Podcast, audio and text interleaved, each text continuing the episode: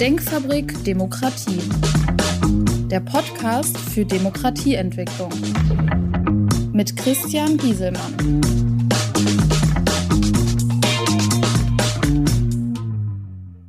Hallo, mein Name ist Christian Gieselmann. Ich beschäftige mich mit Politik, Wirtschaft, Gesellschaft und einem Aspekt Haltung und Verantwortung. In meiner letzten Folge habe ich dargestellt, warum es mit einfachen Forderungen nach Entbürokratisierung und besserer Organisation nicht getan ist. Meine Analyse hierzu. Das Ganze aus der Themenreihe Staatsreform. Was müsste in den Organisationen geändert werden? Mein Thema heute? Reform der Bundesländer. Hierzu eine Einleitung. Meine These? Zu viele Player mischen bei Entscheidungen mit. Diese Player in den Ebenen EU, Bund, Länder, Regionalverbänden und Kommunen vertreten ihre Interessen. Egoistischerweise, aber auch legitimerweise. Jeder hat nur seine Interessen vor Augen. Das Gemeinwohl steht aber nicht im Fokus, ist auch nicht primäre Aufgabenstellung der eigenen Ebene. Die Folge hieraus, dass wir viele Dinge nicht richtig abgestimmt haben mit den verschiedenen Organisationen, Ebenen und Playern. Die Länder machen eigene Gesetze, soweit sie dafür zuständig sind, beziehungsweise sich dafür zuständig fühlen. Die Folge, wir haben 16 verschiedene Regelungen in diesen einzelnen Bundesländern. Manchmal gibt es einen Rahmen von Bundesseite aus. Jedes Land setzt dann um, wie es das ganze Thema für richtig hält. Zum Beispiel Corona-Regeln. Wer heute noch weiß, wann, wo, in welchem Land, was zu welchem Zeitpunkt gegolten hat, hat meinen vollen Respekt. Das Beispiel Bauvorschriften oder Schulpolitik könnte ich hier auch anführen. Macht es diese Vielfalt besser? Ich denke nein. Warum kommen die Länder zu anderen Ergebnissen in ihrem Bereich, obwohl die Rahmenbedingungen gleich sind? Ein Grund dafür ist meiner Meinung nach die Asymmetrie in der Größe der Länder. Zwischen Bremen und NRW liegen in der Einwohnerzahl der Faktor 30. Wie leistungsfähig kann dann eine Länderorganisation sein in diesen kleinen Ländern?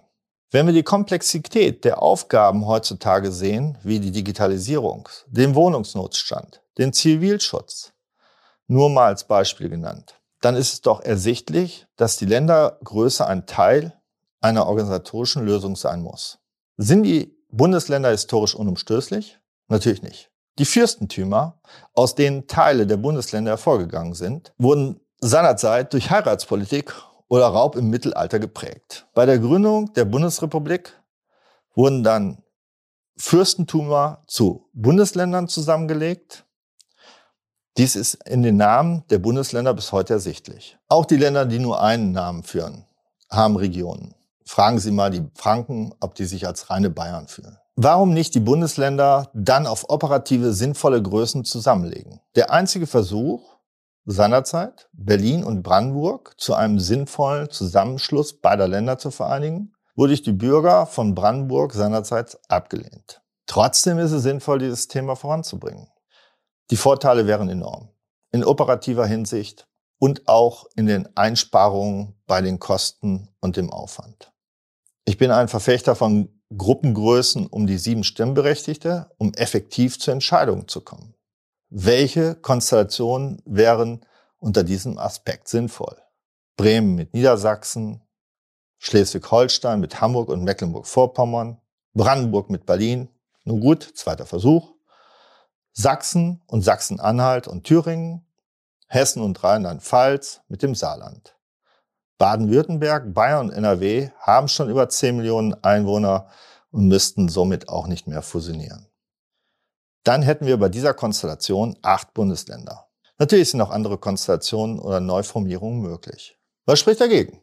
Eigentlich nichts, außer falsch verstandener Lokalpatriotismus. Auch die Bürger in den Freistaaten Bayern und Sachsen haben einen deutschen Pass. Sehr viele ziehen in ihrem Leben einmal in ein anderes Bundesland. Was bin ich da? Migrant? Gibt es einen Einbürgerungstest? Muss ich dann den örtlichen Dialekt lernen? Alles Quatsch. Mein Fazit, eine zeitgemäße Ländergröße würde es auf allen politischen und organisatorischen Ebenen besser machen. Hier gilt weniger als mehr. Der Ausblick für meinen nächsten Podcast.